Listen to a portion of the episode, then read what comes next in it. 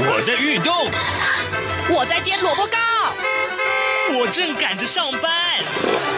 哦，我要赶着去上课啦！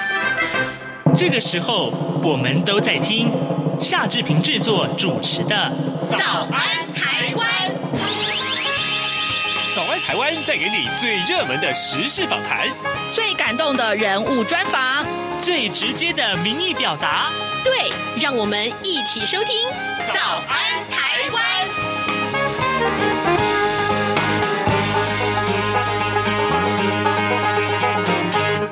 早安，台湾！我是夏志平。今天是二零二一年的四月十六号，星期四。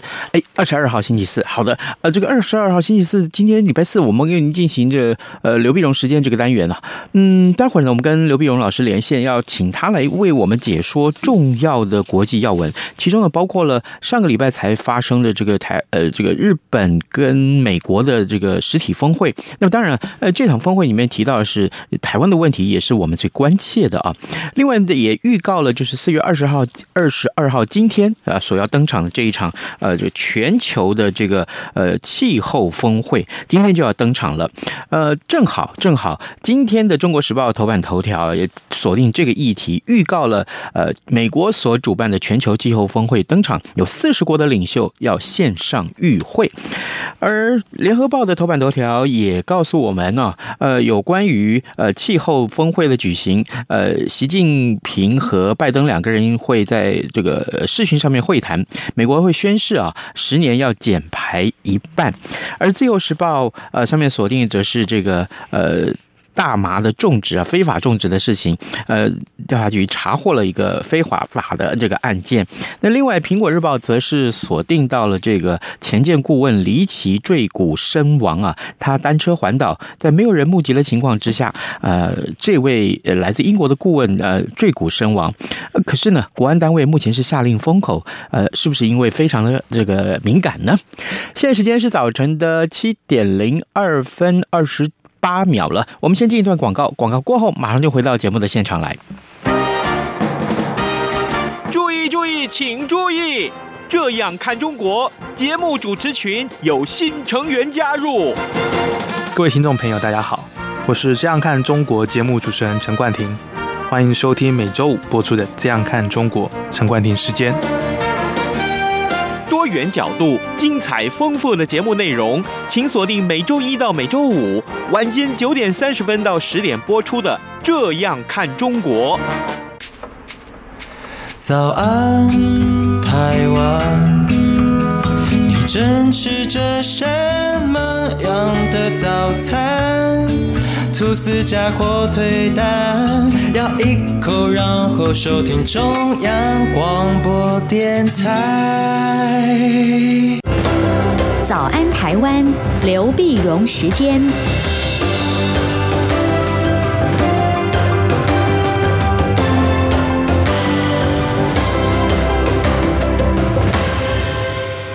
这里是中央广播电台台湾之音，您所收听的节目是《早安台湾》，我是夏志平。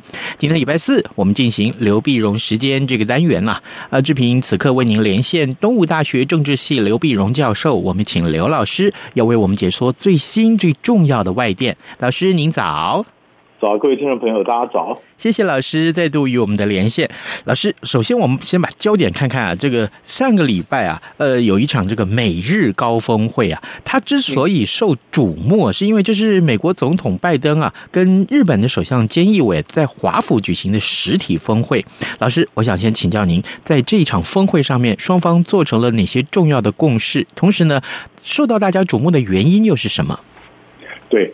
那么，其实这是就是你刚刚讲的第一个拜登上来第一个实体的峰会啊，嗯，然后强调美国跟这个日本关系的重要，美国跟日本关系重要呢，所以这里面大概从先从台湾角度来看呢，因为他的他的联合声明谈到台海的安全，这在是日本突破了一九六九年以来的一些禁忌。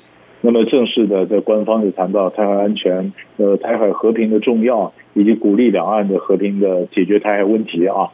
那么当然他也谈到了呃红海啦、南海啦，也启动了美日气候的伙伴关系，啊，落实呃它的减碳的目标。但是美日呢，并且双方允诺拨款二十五个亿啊，还有二十亿，分别是二十五亿、二十亿美元来发展五 G 跟六 G。那么，那么当然你可以从这个呃，从台湾角度来看，或者从日本的角度来看。那日本角度呢，从菅义伟后来的呃发言可以看得出来，他强调说，哎，跟美国是个现在共治的一个关系，共同共同来治理，共承担共同的责任。那日本跟美国就是现在大陆很想讲，很喜欢讲叫平视嘛，哈，那么不是仰视，不是俯视，所以日本也跟美国是平视的关系，共同承担责任，然后呢，重建一个重建秩序，那重建一个秩序，并没有说它新建的秩序，所以它这里面的分寸也讲得非常的拿捏得非常准确啊，嗯，那么希望能够重建，因为被疫情打打乱了嘛，就重建，他也强调多边主义。多边主义其实是讲给美国听的，你过去单边啊，但是强调说有有这个基于游戏规则、基于这个法律啊或基于规则的这个秩序，那是讲给中国听的啊。那么有规则的秩序，但是多边的，就日本在用字遣词上呢也非常的小心，对吧？但是从台湾来讲的话呢，那你看，虽然日日本当然它很保持呃一定的战略含糊。所以他并没有说，如果一旦台海真的有什么战争或者什么问题的话，日本会怎么做？啊，他是说表示非常关切，但没有说他做很多具体的，先告诉你他做什么承诺，那也维持美国一向的战略的含糊啊，战略的模糊。所以我觉得这很有趣，这就表示美日关系是现在美国在亚太政策一个非常重要的基石。嗯，那么在这个基石上面。那么去打造新的一个战略的印太战略的一个布局。是，假定我们把焦点放在刚刚老师一开始跟我们所提的，就是呃第一次有这样子的峰会的情况，是把台湾议题的角度也放进去了。当然，各平面媒体是各取所需啊，就是取了这个台湾人自己要看的角度来报道嘛，这我们可以理解。不过，如果说他们真的把台湾问题给放进来了，那么这是不是也代表说，其实呃之后啊？如果说真的是中国打算要对台湾怎么样的时候，呃，日本其实也不至于坐视不管呢。嗯，所以他他基本上是这样子。呃，第一个就是他有大家美美国也好，日本也好，当然都非常重视台海的安全。嗯、当然，那么也重视台海的这个呃，包括你看陶德派来台湾也是这样的，美国对台湾的安全承诺啊等等，因为这一块呃是非常重要的。那这样呢，如果将来呢？那要看说，这就牵扯很多很多个部分了。嗯，那么如果两岸将来真的发生什么事情的话，那么他们会怎么做？啊，他们但是他现在保持某种，如果他是明显的表示这，呃，我一定会怎么做怎么做，那在中国大陆就跳起来了。那你这就明摆着干涉内政嘛哈。是。那么，呃，但他讲明显怎么做的话呢？事实上这也不符合整个战略的设计，因为在某种程度来讲，这叫战略模糊。战略模糊就是怎么做，我不先讲明白。那那你大家一猜，你们也不要去尝试，所以他们一定会有反应。但这个反应呢，我觉得是涵盖整个光谱。光谱说从这从温和的外交抗议到激烈的军事介入，一定还有很多不同的选择的方案。那就是说，最好也没有人希望战争，没有人希望这样的，对不对？好，那现在就是就是他希望也鼓励到两两岸呢能够对话。然后那那个和平解决，所以他也并没有说他鼓励台独啊或什么。嗯，因为如果是台湾，如果说嗯主张台独，然后是主动的台独，然后掀起了这个两岸的战争的话，那其实美国人会怎么做？就我觉得就很就没把握，就不一定了。嗯，所以他们总希望是呃和平嘛。对大国来讲，那么和平是他们最重要的。是。那对我们来讲，那我们自己需要什么？我们需要一个什么样的健康的两岸关系？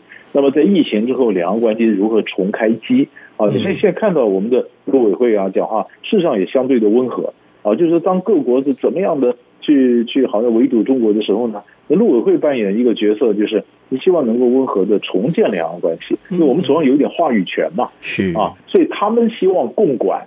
呃，美国、日本共管两岸或共管亚太或共管怎么样？但是我们这作为一个小国，在你们共管的大的架构之下，我们当然客套上我们表示欢迎，但是实际上我们还是知道国防还是靠自己，然后呢，争取最大利益还是要我们希望能够有一定的话语权。是，各位听众，今天早上志平为您连线访问东吴大学政治系刘碧荣教授。我们请刘老师呢在节目中跟大家先就啊上礼拜的这一场非常受到国际重视的美日高峰会啊进行了一些解析啊。老师，您刚刚提到陶德啊，呃，这个陶德到台湾来，上礼拜我们曾经讨论过啊，陶德到台湾来访问了三天，其实算是行色匆匆了。那呃。这个之后呢，我们也看到，同样这个凯瑞到这个用气候特使的身份到了中国上海去访问。当然，上礼拜您曾经跟我们说过，说这个呃，这是拜登很很不错的下了一招这个两岸的棋了啊。那这样子来看的话，呃，气候这个议题对于拜登来说是特别的重要了。这个礼拜啊，或者说接下来还有哪些一连串呢？对于气候的这个议题上面，拜登是要在国际上使力的。是。所以你说凯瑞呢，他到到了上海去，到上海他他基本上就是呃代表美代表拜登呢邀请习近平来参加四月二十二号到二十三号的一个线上的地球日的气候峰会。嗯啊，那就这气候峰会，因为现在这个气候问题越来越严重，所以所以我这个气候问题不只是气候，因为过去川普总统四年几乎就浪费了四年。因为看着这个呃，这个气候越来越异常，然后这个温室气体的各种排放越来越严重啊，那么所以所以很多的减排的目标都没有达到，嗯，这么达到现在不管是呃各国都纷纷的强调说气候很重要，你看，所以这是呃虽然中国大陆跟美国这关系的程度某种程度的紧张，可是呢。关于气候问题，他们是有高度的共识啊。那美中呢？那那个凯瑞这这这谈完以后，事实上还发表了联合声明。凯瑞跟这个谢振华呃举行闭门会议以后，发联合声明说，美中将致力相互合作，与其他国家一道解决气候危机啊。那拜登这次更是这样子，他说这个这个四十个国家的这个气候峰会，希望真的能够具体的定下一些目标，然后来解决气候问题。那解决气候问题，这里面更重重要什么呢？那气候问题后面就会牵涉到说，哎，那你产业界啊、投资啊、供应链啊，是不是都有达到一定气候减排这些标准啊？一些碳足迹啊、碳税啊这些标准。那这个从气候问题影响到这个供应链，其实也影响到整个国安。所以，所以现在国安问题、气候问题根本和经济发展是连在一块的。嗯，所以这件事情各国都把它当做非常重要的事情来看，其实也可以看得出来，美国跟中国或者欧盟跟中国大陆呢，在这方面其实是有相当合作的一个空间的。嗯哼，那所以这个我们讲到，就是如果是四月二十二号、二十三号这两天的线上地球日的这个峰会的话，想必到时候又是呃全球一个各大媒体追逐的一个焦点了。是一点不错。嗯，好的，好，接下来我们看看，其实今天我们的这个呃节目内容啊，就跟锁定跟美国有关了啊。美国的部分，美国最近跟俄罗斯的关系其实受到大家很多很多的瞩目。老师，这个礼拜我们要关注美俄之间有什么样的关系发展？对，也就是在上个礼拜可以看到，就看美美俄，当然你也可以也也可以讲说，哎。这个美国怎么有有人讲说美国拜登的外交外交错误啊？因为同时呃跟中国大陆这个不好，你跟俄国也不好，你把中国跟俄国送的更 就说更近了嘛啊？嗯。那么那么事实上就是他的俄国的问题，你看在上个礼拜呢，礼拜二的时候，拜登跟普京通了电话，通电话也谈到乌克兰的问题啦，谈到美国的关切啦等等。哎，而且拜登也是邀请说普京是不是呃在一个。呃，第三国啦，是不是进行某种程度的两个峰会嘛？两个人希望谈一下嘛？啊，嗯，那谈一下呢？俄国当然表示说，这种氛围之下比较难了，但是可以也是往正向方面思考。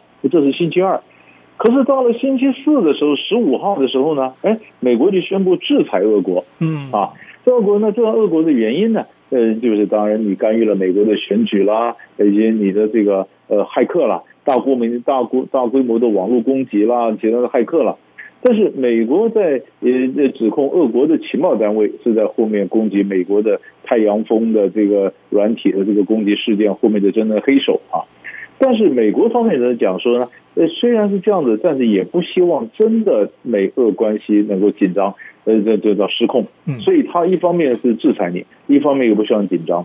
但是俄国说，那你你这很难，我就很难解读了。那你不是制裁我吗？所以俄国就非常生气，俄国非常生气，所以俄国呢就就是那么那那双方呢就制裁的制裁双方的外交官。外交官，所以你看，四月十五号的时候呢，美国制裁俄国，然后驱逐了十名的俄国外交官。俄国马上在十六号也驱逐了十名美国外交官。嗯，那这位，那十六号这名外交外交官之后呢，欧洲也刚好也进来。十七号的时候呢，捷克因为二零一四年一起军火库的爆炸案，所以捷克也驱逐了十八名的俄国外交官。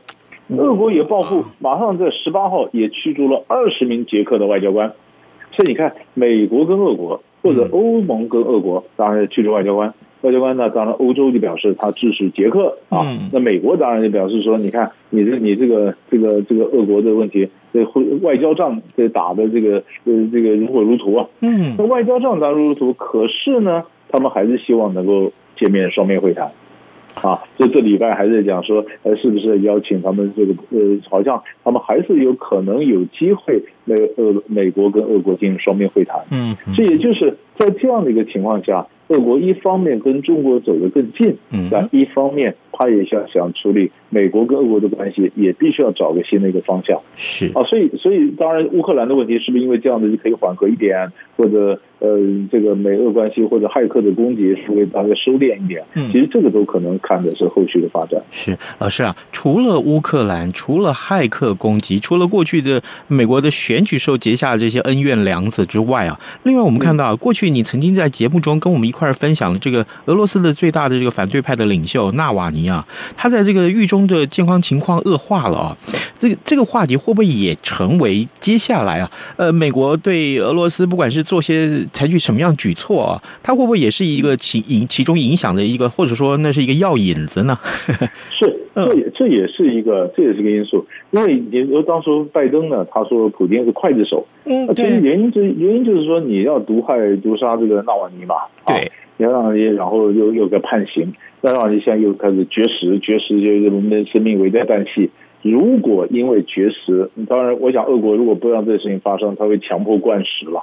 那要不然的话，你真的让他去这个这个这个死掉了或者什么样，那这个这个美美俄关系又多了一个新的一个呃一个一个一个变数，这个或者新新的一个引爆点，嗯，啊，所以这个是一个非常关键的一个事情。是，那可是问题是美俄啊，这个直接就是直球对决了。那在全世界各地还有很多这个美俄的，等于是这个代理人战争的背后的那一只黑手 站在两边，恐怕这个两边的对决要更精彩了。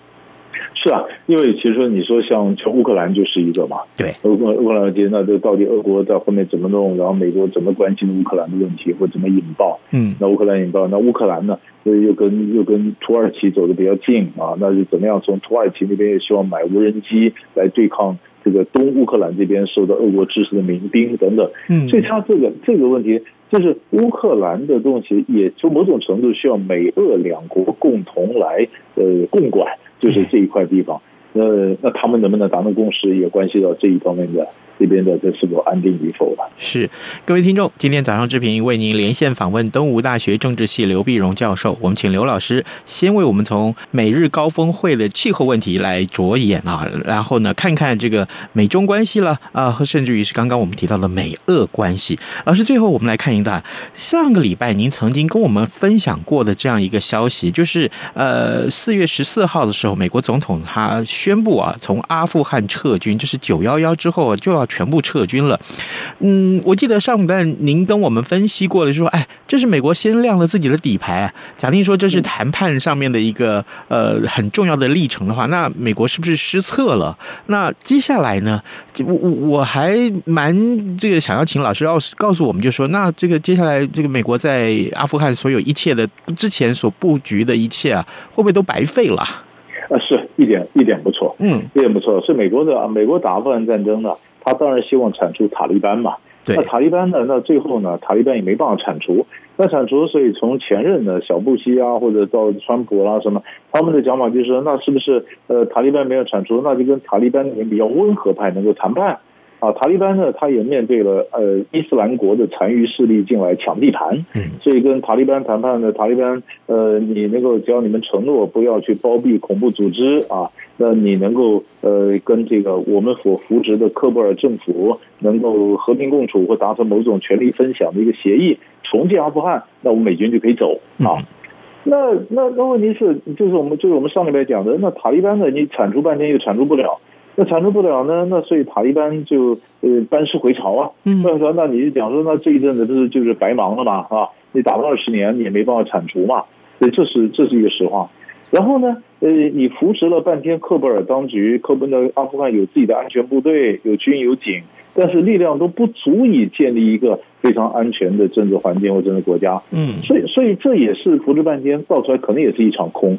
所以这些阿富阿富汗当局呢，跟塔利班的谈判，跟塔利班谈判呢，塔利班就我上次讲的，美国反正要走了，塔利班就不让步了。嗯，那阿富汗当局看塔利班不让步，那我干嘛让呢？所以美美也也不让。也不让这谈判，当然就就不可能谈成，所以不可能谈成，就很可能让阿富汗陷入一个类似叙利亚式的这样的一个内战。那美国当然希望周边国家能够扮演重要的角色。那么，比如说，嗯，这个这个这个礼拜，呃，土耳其也说，呃，有个伊斯坦堡进程，就是伊斯坦堡，那土耳其召集了相关的国家，然后在伊斯坦堡谈的怎么重建阿富汗。那塔利班讲，美国没撤走之前，我不参呢。啊，所以土耳其也希望扮演某种调解的角色，嗯，但是呃不见有用。那塔利班他这个很凶，塔利班后面听谁的呢？巴基斯坦，巴基斯坦后面听谁的呢？中国大陆。那中国大陆他也担心，万一这个局势阿富汗局势发生动乱，会不会像水满出来一样外溢到新疆呢？会影响到新疆问题，所以中国也盯着看。可是你说中国的反恐法是允许中国到国境外去反恐？那国境外反恐就是经过呃，可能到阿富汗呢。可是问题，中国大陆也不会傻到说去介入阿富汗。对一介入到阿富汗的话，阿富汗是帝国坟场啊！对一进去变成各国进来都没善终的，那么那难道这是轮到中国人先进来吗？中国大陆也一定不会那么笨吧。好了，那中国大陆不进来，那阿富汗的局势怎么办呢？所以，所以最有意思是，那么你说刚刚这讲说，那这个白忙一场，就是最难过的就是阿富汗政府。那你美国不是扶植我吗？嗯，你支持我吗？那怎么你拍拍屁股，你现在说美国一定要走，你也不管我怎么样，呃，只从外交上会支持你，然后美国就走了。所以可见，这再次证明美国是不可信的。嗯，那就像美国当年对川普总统说：“呃，从叙利亚撤军，然后库德族呢，呃，我就放弃了。”嗯，那么拜登总统说：“我是铁定了从阿富汗撤军，那阿富汗当局，我说一手支持政府，那就自求多福了。”所以他紧要关头，美国美国一走，那后面的烂摊子怎么办呢？所以这是拜登。他因为决定要走，所以很多军方都反对，不能啊，不能丢个烂摊子剩下来。美国说不行啊，再丢再再顾着烂摊子，我永远走不了了。我总要找个点能够走吧。所以二十周年九幺幺是最好的一个一个断点啊，断了我就就就走了。那走了以后后面怎么办？那这是所以这就是未完待续啊，因为故事还会继续演下去啊。因为如果说美国留了个烂摊子在阿富汗，那将来阿富汗果真还要再成为。比如说在在病危发病的时候变成毒瘤了的时候，那美国恐怕还要花更多的财力、更多的军力去处理它。这都算不一般一般的一般的，美国的理想的想法就是，如果塔利班跟这个跟这个阿富汗当局。啊，他们能够达成协议，因为你不达成协议，IS 伊斯兰国残余分子就攻进来，就就就收坐收渔翁之利嘛啊。那如果说他们两个能达成协议，那达成协议的话呢，美国就可以把阿富汗反恐的事情就 outsourcing，就是外包给这个新政府啊，你帮我在这边顾好。美国是这样想的，如意算盘。嗯，但是问题是他们没达成协议，你反恐的问题你外包外包不出去。那就是就是你讲的，将来如果再变成新的恐怖组织或盖达又又跑来了，然后又又又在那，那你怎么办呢？那你是不是又要再回来呢？啊，那那当然美国不可能再回来了。那那这个地方就是动乱不安的，那那中南亚、中亚这一块就永无宁日了。嗯，那这个地方就会影响到中国大陆的一带一路啊，那它的这个呃中巴经济走廊啊，它的势力进到中亚、南亚，这为什么中国大陆很关切？但是中两难。美国如果留在留在阿富汗的话呢，那美国可能从阿富汗会对中国造成威胁。那美国离开了阿富汗的动乱，又会外溢到中国，那中国怎么办？所以考验着中国大陆的一个一个一个外交布局了，外交战略。嗯嗯，老师有一个这样的问题，其实我也想趁这个时候，我们也也请教老师啊。呃，美国在全世界各地扮演警察的角色，那有动乱，也许他就出兵，也许是想捍卫自己的利益啊，这个当然无可厚非，这多少年来都是这样。那可是呢？呃，也没看过他们非常能够呃把这个利益捍卫成功的呃，意思就是说，可能这些呃所发动的战争，大概有大部分也都弄得美国灰头土脸的。可是，难道没有人会跟历任的美国总统建议说：“哎，你们该换个法子了吧？” 是他们的，就而且美美国人最大的一个，或者他们的外交上的最大的一个问题，就是美国人没什么耐性。没有耐心，所以当他做了一个政策，就打仗打一打，发现嗯打不赢了或者怎么样，那就走吧，那就妥协了，呃打不赢就妥协了，就走了，就走了，他也不愿意打下去，他也之前讲的也不想换个法子，然后想所以所以妥协。所以美美美国其实一直一直还认为自己力量非常强，嗯，可是事实上美国现在已经不是那么强了。是，当你当当每一个当你需要很多国家跟你共同来共共建秩序或者共管的世界时候，你已经不是当初那种霸权了。所以所以当你力量被强的时候，你目标就要某种程度收敛。比如说美国这次跟中国大陆几乎全方位的一个对抗。全方位对抗，没有人有办法这样全方位对抗，从地缘政治、地缘经济到科技到军事上角力。嗯，可你对中国大陆的同时，你还去去去跟俄罗斯来对抗，俄罗斯对抗，其实这就是一个错误。然后俄罗斯对抗的时候呢，你又把你又从这个呃阿富汗撤军啊，那你撤军以后又有一个新的一个问题又出现。嗯，这几个政策，我总觉得拜登总统上来之后，你看他一月份才上来，现在才不过才几月。你现在才才三四月的事情，你看他就外交上布局那么样的紧凑，可见他心很急。当你心很急的时候，又又又很多的战略思考就没有完全更深入的去思考，去全盘的规划，就到头来很可能很多事情又是一桩一桩的失败。这是一个大比较大的问题。嗯嗯，而且拜登就任满百日了耶 是他才百日啊。嗯，他一方面本来以为说他上来他应该会会这个抗疫优先，然后你发展经济，但是你会发现以前说发展经济有底气以后呢，你才跟中国大陆去抗争是吗？但现在他是同时进行啊，同时进行，一方面是发展经济，一方面他在外交上布局又快又齐啊，然后一一个一个大的政策推出。所以这样子看的是眼花缭乱，但是这里面的呃资源的分配或者时间或者轻重缓急的一个安排。其实我想都还需要一段时间沉淀。好的，各位听众，今天早上志平为您连线访问东吴大学政治系刘碧荣教授。我们今天讨论的议题很多，同时呢也非常的深入啊，分别就美日高峰会，还有美中关系、美俄关系，甚至于美国从阿富汗撤军的后续的影响，我们都请刘老师为我们分享很多很多的见解。老师，谢谢您，谢谢，谢谢，谢谢。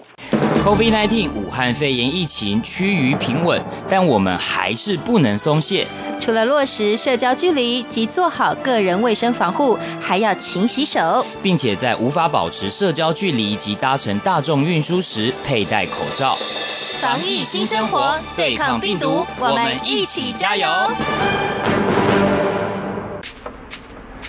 早安，台湾，你正吃着什么样的早餐？吐司加火腿蛋，咬一口，然后收听中央广播电台。早安，报马仔。